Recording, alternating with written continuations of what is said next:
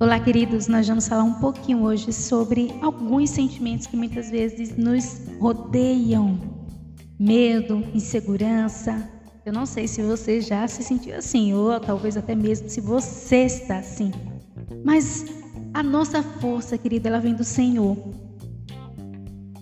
Segunda Crônicas, ali no capítulo 20, a gente vê a história do rei Josafá. Diz que ele e toda a nação de Judá estavam em grande aperto. A palavra de Deus nos diz que o rei Josafá, ele andou no caminho de Asa, seu pai, e não se desviou dele, fazendo o que era reto perante o Senhor.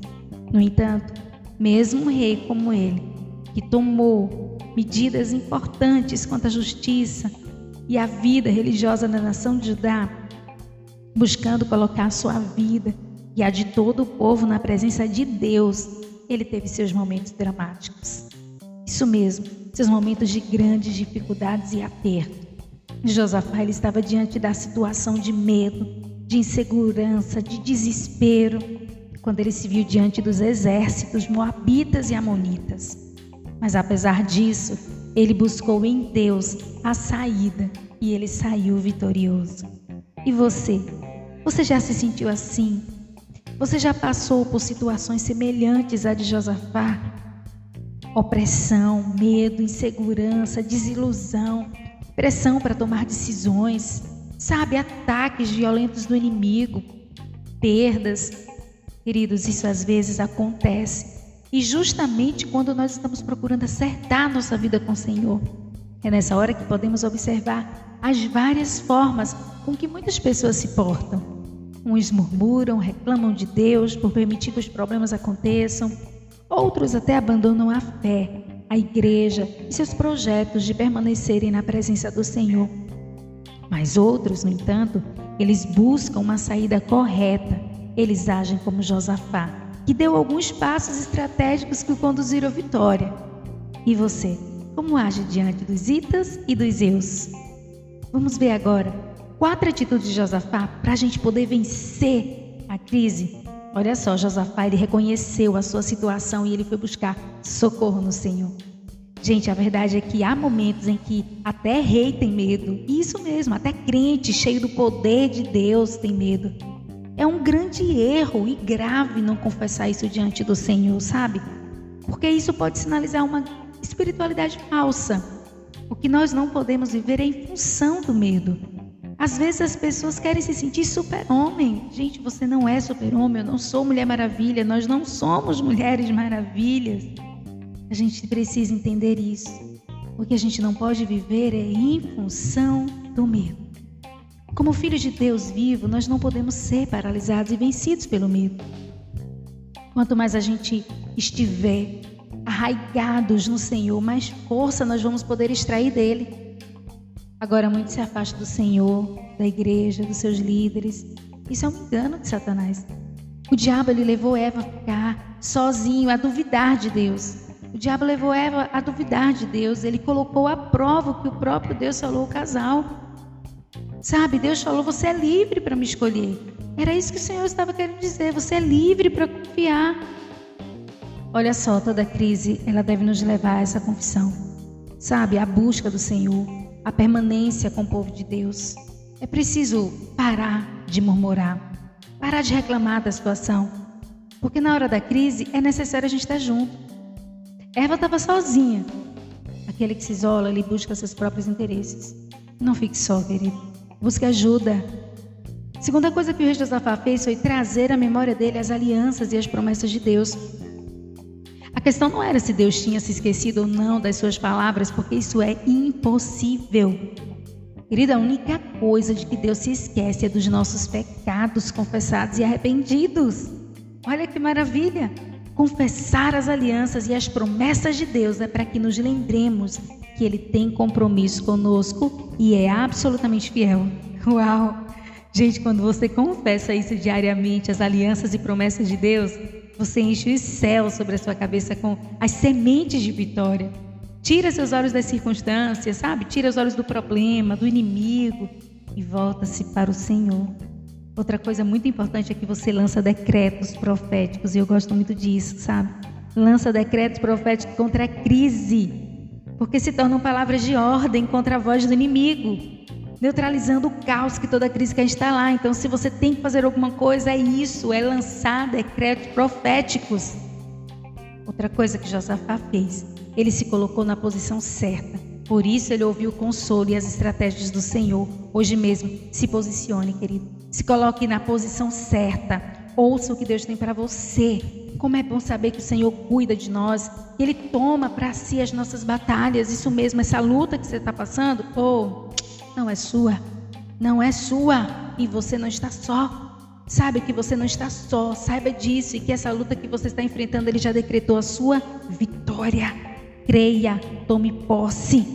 Você pode. Estando com o Senhor, as nossas batalhas não são nossas. Pode dizer isso, são dele. Sabe? Diz um texto bíblico que eles estavam em jejum, estavam em oração, quebrantamento e confissão. Então veio o Espírito do Senhor e disse: Ah, querido, Deus nunca deixa de nos responder.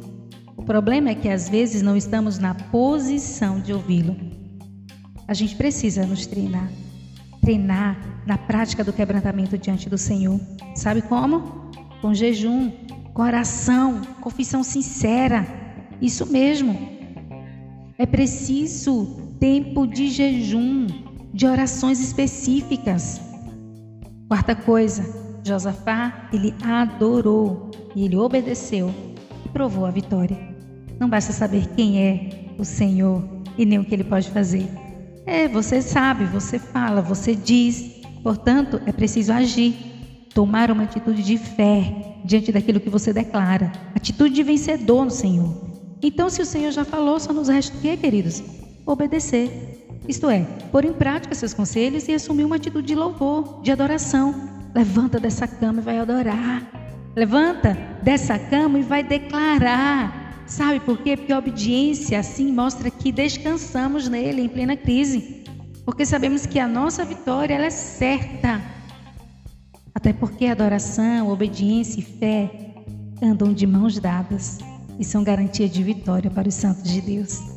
É possível que você até esteja passando por uma, alguma, alguma crise, ou já tenha até passado, ou venha até passar, Talvez até você esteja lutando hoje contra as hostes da maldade, enfrentando batalhas ferrenhas a favor do seu casamento, da sua família, das finanças, dos sonhos ministeriais, sei lá, alguma coisa pode estar acontecendo hoje com você.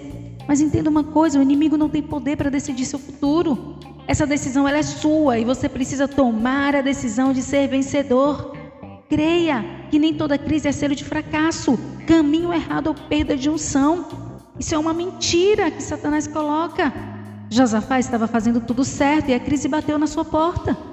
É claro que o Senhor pode nos livrar de tantas adversidades como Ele tem nos livrado, mas em geral, quando Ele as permite, é porque Ele quer glorificar o Seu nome no meio delas e nos dar as vitórias mais expressivas de nossas vidas.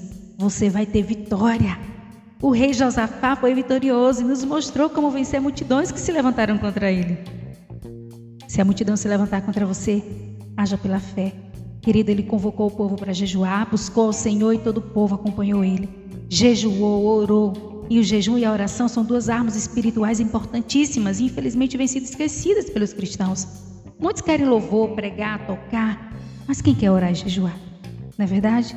Hoje em dia as pessoas preferem pregações motivacionais que elevam ao topo, mas não nos levam ao quebrantamento. Quantos estão dispostos a dedicar tempo com seus joelhos no chão e buscar a Deus em oração?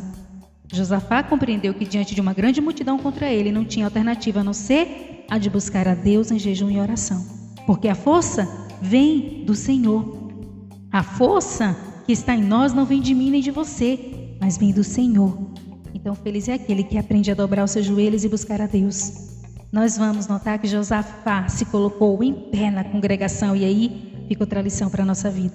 Diante das dificuldades, você tem que se colocar de pé o seu posicionamento diante das dificuldades tem que ser de pé. Tem um monte de gente que sofre uma luta, uma perda e até se abate de forma que não consegue se reerguer. Ficam prostrados, ficam desanimados. Eu sei o que é isso. E quando isso acontece, o diabo manda mais luta, mais opressão. Ele se aproveita. Josafá se pôs de pé, porque ele era o rei, o comandante daquele povo, e ele sabia que se o povo visse abatido, eles desanimariam e entregariam os pontos para o adversário.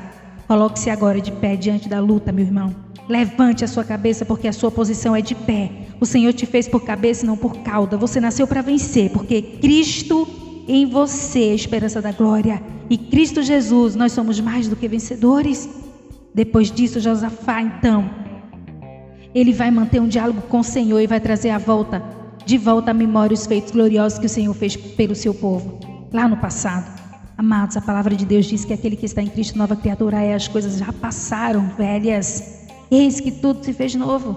E quando Deus diz isso, Ele está se referindo ao seu velho homem, à sua velha mulher, aos seus pecados, mas quando se trata de um passado com Deus, nunca poderemos nos esquecer.